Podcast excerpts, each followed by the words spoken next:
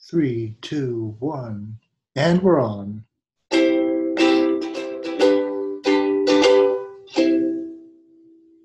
Hello, everyone. Welcome to Bedtime English.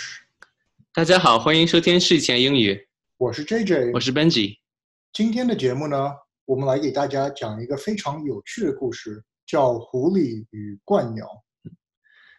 那 Jack，那我们今天有没有一个寓言呢？嗯，Benji，今天我们的寓言是 “Treat others as you want to be treated”。Let me say that again. Treat others as you want to be treated. 嗯 Benji，能不能给我们讲一下今天的寓言是什么意思呢？嗯，可以。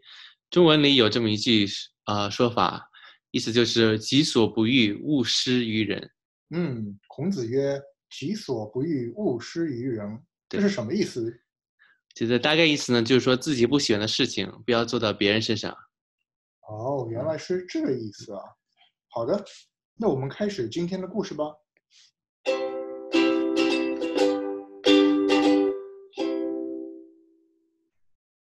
The fox one day thought of a plan to amuse himself at the expense of the stork.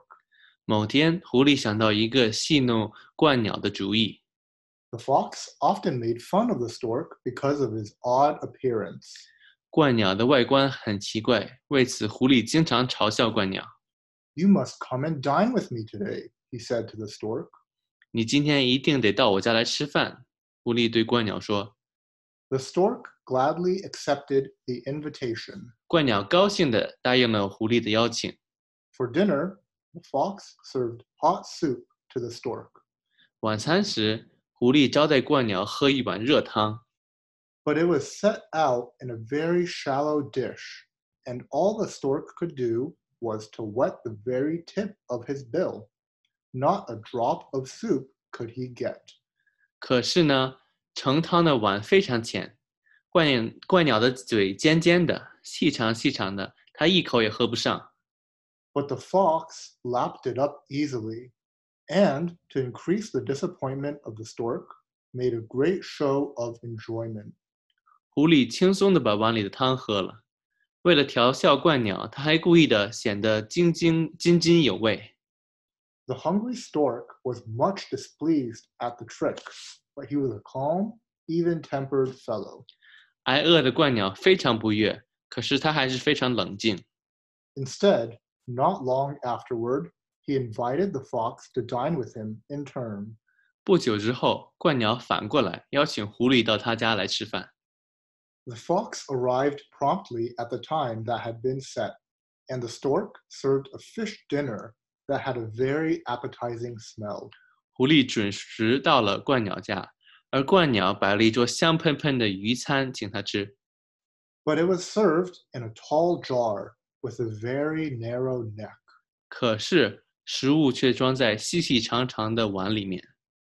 The stork could easily get at the food with his long bill, but all the fox could do was to lick the outside of the jar and sniff at the delicious odor. 鹳鸟轻松地取到食物了，可是这次狐狸却一口也吃不到。 And when the fox lost his temper, the stork said calmly, Treat others as you want to be treated. 当狐狸生气时，鹳鸟说：“己所不欲，勿施于人。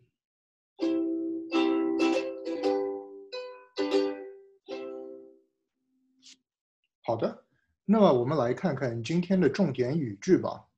今天我们要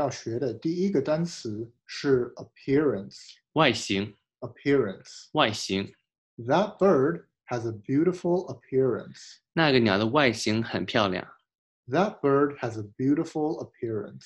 那个鸟的外形很漂亮， The monster has an ugly appearance.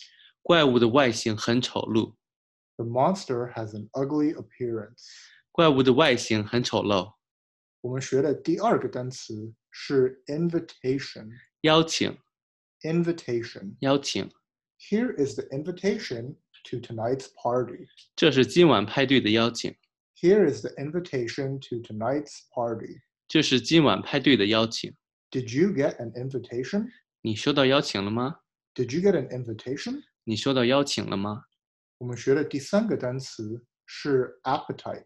胃口， appetite. 胃口， I have no appetite. 我没有胃口， I have no appetite. 我没有胃口。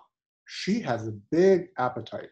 他的胃口很大， She has a big appetite. 他的胃口很大，我们学的第四个单词是 promptly. 准时的， Promptly. 准时的， Please arrive at school promptly.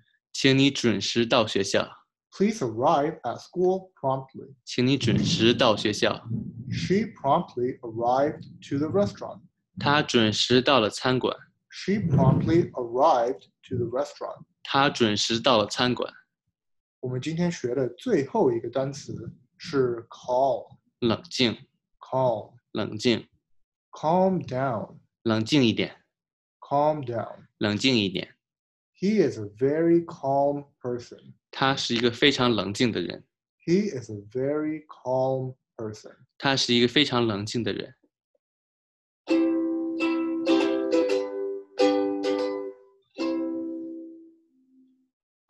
好的，那么今天就讲到这里吧。Thank you for listening and see you next time. 感谢收听，我们下期再见。 Bye 拜拜。